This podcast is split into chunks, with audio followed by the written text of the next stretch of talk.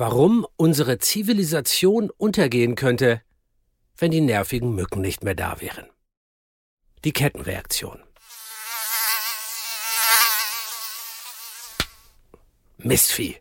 Elende Blutsauger. Mücken braucht doch wirklich keiner, oder?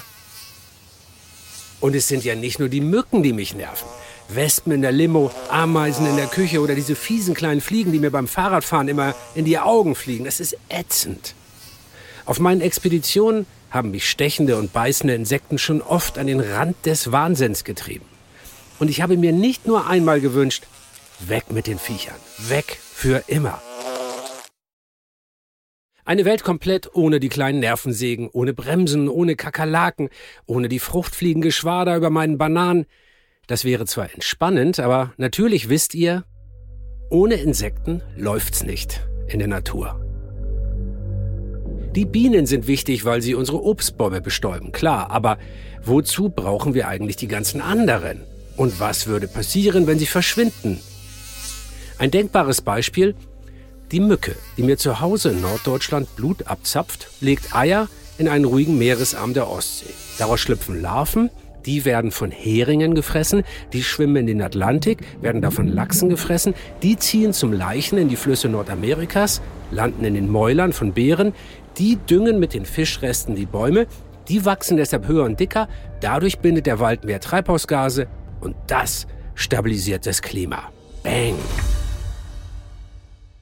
Das heißt, ohne Mücken würde der Klimawandel uns womöglich noch härter treffen als sowieso schon.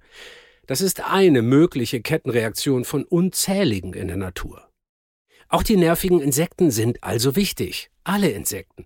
Doch vielen geht's gerade ziemlich schlecht. Alarmierend schlecht.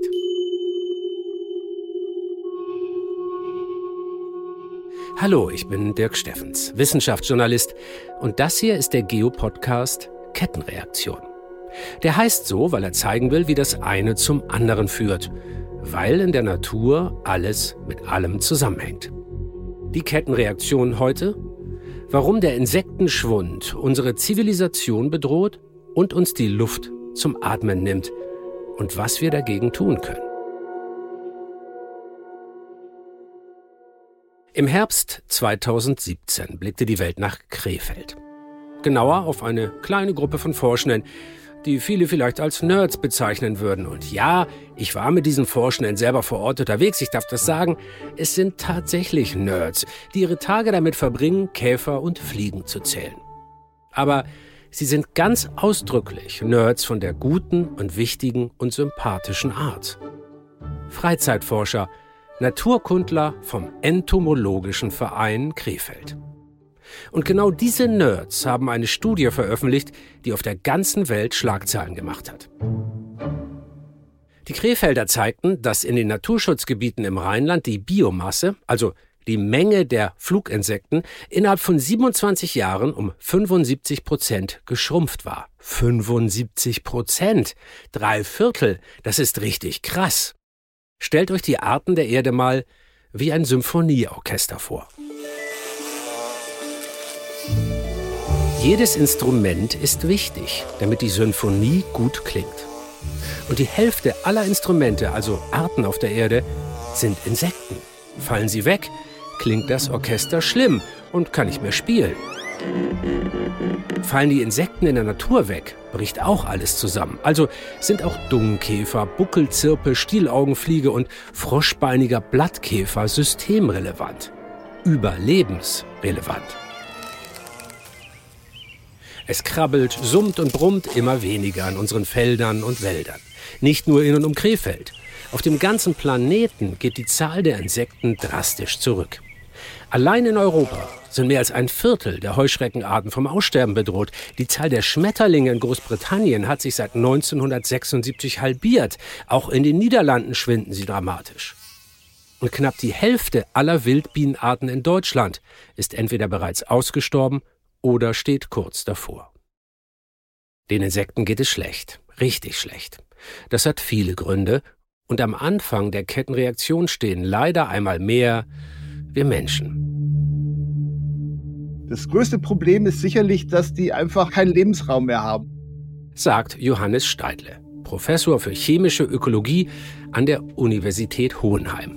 Insektenforscher. Und dann brauchen sie spe spezielle Lebensräume. Also jedes Insekt, die sind alle schon sehr, sehr speziell. Jedes braucht es irgendwie beson besonders. Irgendwie besonders feucht, besonders trocken, besonders warm, besonders kühl. Offenen Boden, geschlossenen Boden, irgendwas.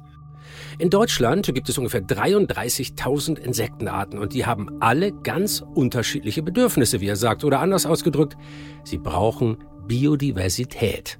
Und die kann man hierzulande lange suchen wenn man jetzt einfach mal mit dem Auto durch die Gegend fährt und dann halt über die Landschaft schaut, dann stellt man fest, wir haben im Prinzip nur noch Acker bis zum Horizont und da ist kaum noch irgendwas Natürliches. Da können sie nicht leben als Insekt. Das ist praktisch Beton.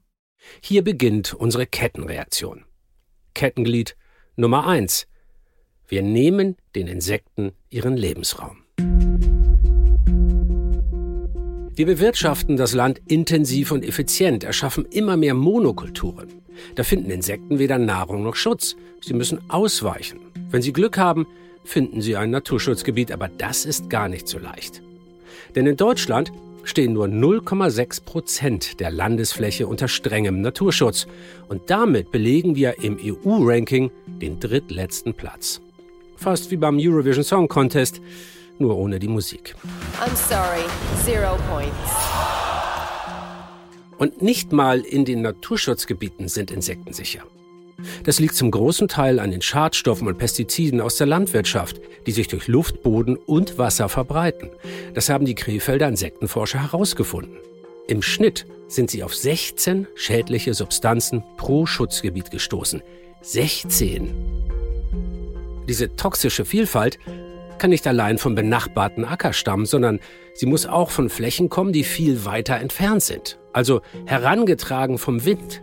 Wir machen den Insekten das Leben wirklich schwer. Und wir zerstören die Böden durch Überdüngung. In der ersten Staffel Kettenreaktionen haben wir uns schon mit den Folgen dieser Überdüngung beschäftigt. Hört da doch gerne noch mal rein. Der Dünger setzt Pflanzen unter Stress, die auf nährstoffarmen Böden wachsen. Und wo solche Pflanzen verschwinden, verschwinden eben auch jene Insekten, die genau auf diese Art von Grün spezialisiert sind. Mehr noch. Herbizide machen auf den Äckern alles platt, was nicht für unsere Ernte bestimmt ist. So entstehen die von Johannes Steidler beschriebenen betongleichen Wüsten. Ganz übel für Insekten. Wirklich übel. Und dann sind da noch, na klar, die Insektizide. Diese Gifte sollten eigentlich Schädlinge töten, und das tun sie auch, aber sie killen außerdem noch viele andere Insekten. Manche sterben sofort, wenn sie eine volle Dosis abkriegen. Bienen, Schmetterlinge oder Schwebfliegen nehmen die Giftstoffe aber auch mit dem Nektar und den Pollen der Pflanze auf, also langsam. Das kann ihr Immunsystem schwächen. Sie werden anfälliger für Krankheiten und Parasiten. Orientierungssinn und Flugvermögen leiden. Biene und Co werden dadurch quasi berufsunfähig. Und dort, wo es Bienen und anderen Bestäubern schlecht geht, bekommen dann auch wir Probleme.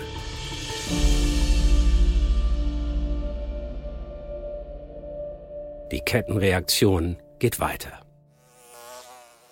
Mehr als ein Drittel der weltweiten Nahrungsmittelproduktion ist von Bestäubern abhängig.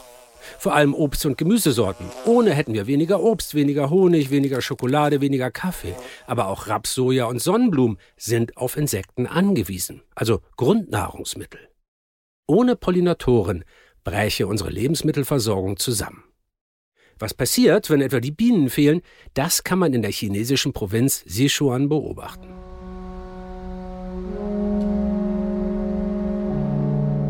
Auf ihren Birnbaumplantagen haben Bauern vor ein paar Jahren so viele Pestizide gespritzt, dass dort bis heute kaum noch Schmetterlinge oder andere natürlich vorkommende Bestäuber herumflattern. Und die Imker, die lassen ihre Bienen nicht auf diese Plantagen, weil sie sich dort vergiften könnten. Die Konsequenz?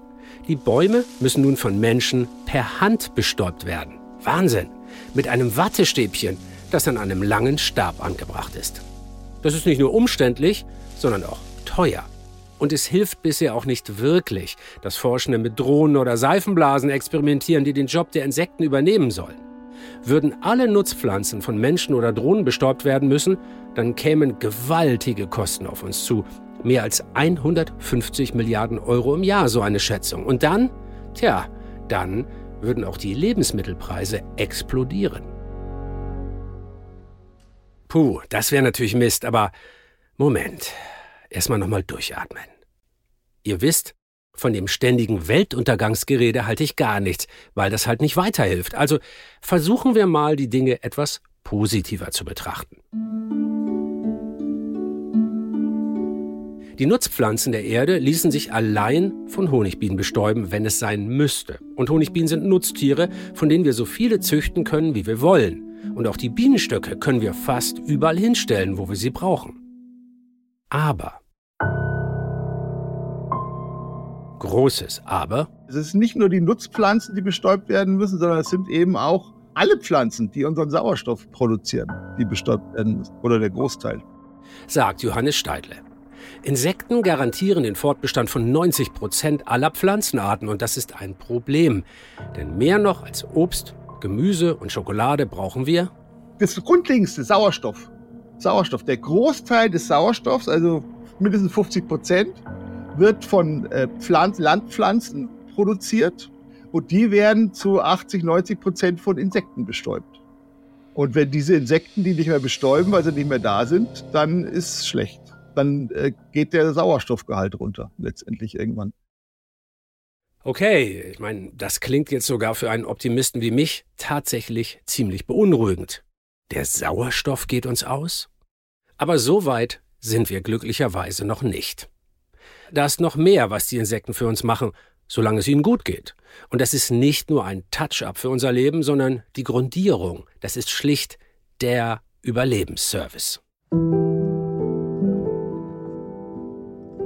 Ökosystemleistungen sind diese ganzen Leistungen, die uns die Ökosysteme mehr oder weniger umsonst bieten.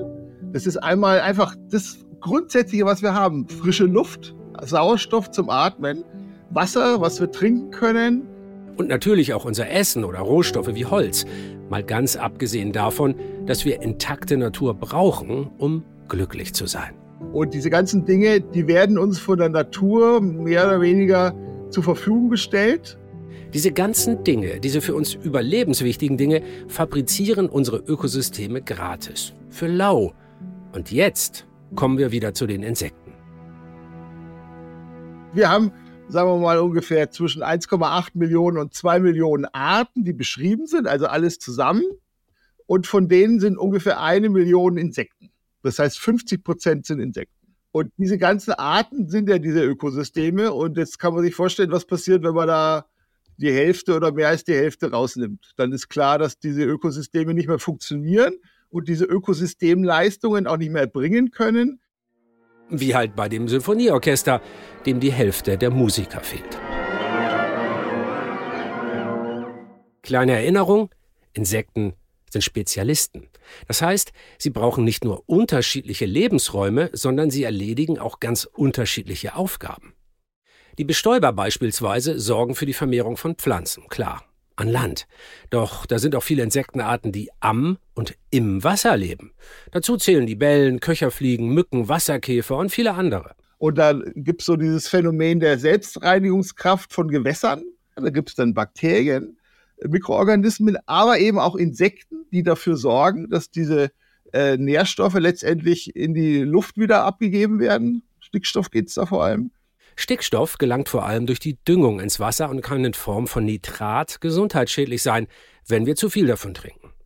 Insekten beseitigen Nitrat und sie zersetzen das Laub, das jeden Herbst ins Gewässer fällt. Sie verspeisen tote Tiere. Das ist ein Reinigungstrupp, stets zu unseren Diensten. Ähnliche Jobs übernehmen viele Insekten auch an Land.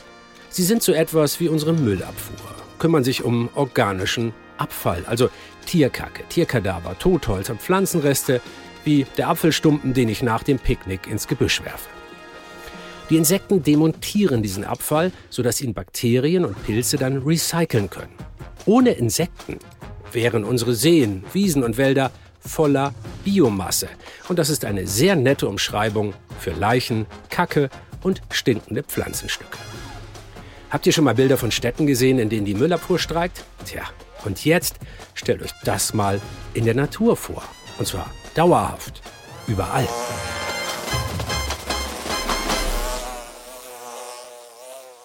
Und dann weiter an unserer Kettenreaktion. Nächste Station? Schädlinge. Es gibt ja nicht nur Insekten, die mich beißen und stechen, sondern auch noch welche, die mir mein Essen wegfuttern. Insekten fressen Pflanzen, manchmal Pflanzen, die wir auch gerne selber essen wollen. Erklärt Johannes Steidle. Und diese Insekten nennt man Schädlinge. Blöd, wenn sie über Obst oder Kartoffeln herfallen, aber es gibt ja auch Insekten, die diese Schädlinge fressen. Die Feinde unserer Feinde sind unsere Freunde und die sind auch wichtig. Wissen wir alle. Es ist gut, Freunde zu haben. Es ist wichtig. Nächster Pluspunkt für Insekten. Sie dienen als Nahrung. Viele Tierarten sind von ihnen abhängig. Fische, Amphibien und vor allem Vögel fressen alles, was sechs Beine hat. Und hier kann man auch schon drastische Auswirkungen des Insektenschwunds messen. Die meisten Vögel stopfen ihre Jungen in den Sommermonaten mit Insekten voll. Die sind lecker und strotzen nur so vor Protein. Nur davon finden sie auf unseren Feldern und Wiesen immer weniger. Die Folge? Fast die Hälfte aller in Deutschland brütenden Vogelarten steht inzwischen auf der roten Liste. Mit den Insekten sterben also viele andere Tier- und Pflanzenarten aus und die Biodiversität insgesamt geht flöten. Wenn also Schmetterlinge, Heuschrecken, Libellen und Wildbienen wirklich verschwinden würden, und gerade sind sie auf dem besten Weg dorthin, dann drohte nichts weniger als ein Kollaps unserer Ökosysteme. Das letzte Glied in unserer Kette.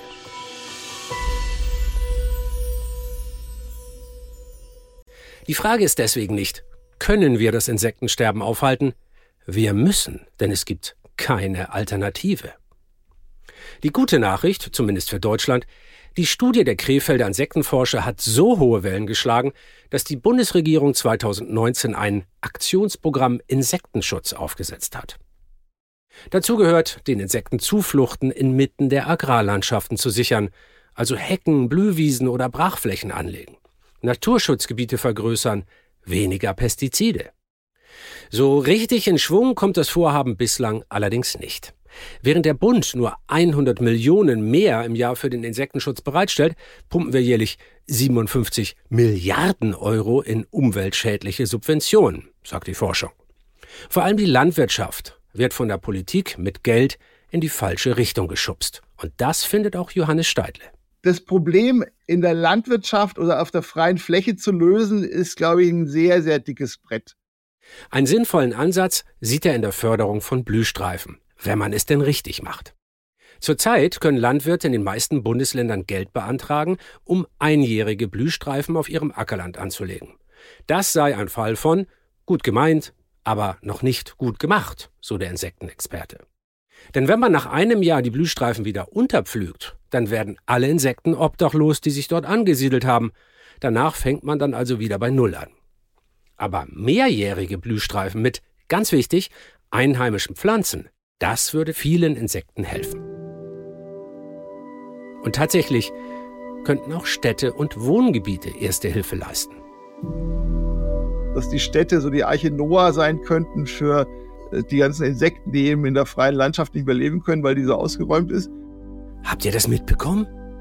Wir haben unsere ländlichen Gebiete schon so kaputt gemacht, dass der Wissenschaftler unsere Städte zu Archen für Insekten erklärt. Die Städte mit all ihren Autos und ihrem Beton verrückt. Aber natürlich kann nicht jede Schmetterlingsart in der Stadt überleben. Für Wildbienen immerhin können Städte tatsächlich ein Zufluchtsort sein. Und die kann ich dann natürlich in den Städten auch entsprechend fördern, indem ich eben einheimische Pflanzen sowohl in meinem eigenen Garten als auch äh, den, im öffentlichen Grün anpflanze. Auch die Wiesen äh, vielleicht nicht so häufig mähe, wie das schön ausschauen würde vielleicht, sondern halt seltener mähe und dann auch, keine Ahnung, nicht nur irgendwelche Blumenrabatten anpflanzen, sondern halt Wildblumen wachsen lassen. Also, Insektenschutzauftrag vom Experten, weniger Rasenmähen. Mache ich. Wildblumen sehen habe ich auch gemacht. Überall, wo es geht. Also Leute, werft Seedbombs, lasst das Chaos walten. Mache ich in meinem Garten auch. Klar, hilft mir auch, weil ich faul bin. je schlampiger man ist in allen Bereichen, desto mehr Chancen hat die Natur. Denn die gute Nachricht zum Schluss. Insekten vermehren sich extrem schnell. Und wenn es uns gelingt, ihnen die richtigen Biotope anzubieten, dann können sie sich auch sehr schnell wieder erholen. Und dann haben wir weiter genug zu essen, zu trinken und zu atmen. Das war die Kettenreaktion, der Podcast von Geo. Ich bin Dirk Steffens. Tschüss und bitte bleibt optimistisch, denn das ist die einzige Möglichkeit.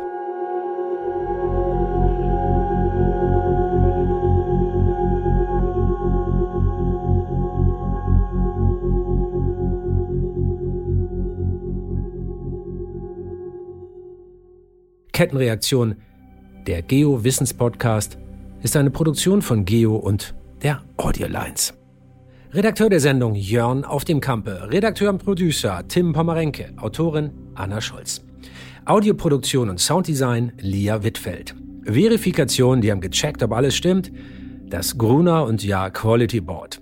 Redaktionsleitung Audiolines, Alvi Hase, Chefredaktion Geo, Jürgen Schäfer und Katharina Schmitz. Executive Producer Andrea Zuska und Christian Schalt.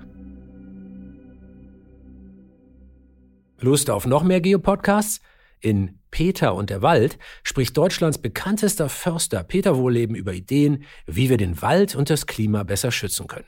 Und noch mehr Geo gibt es bei Geo Plus, auch zum Hören.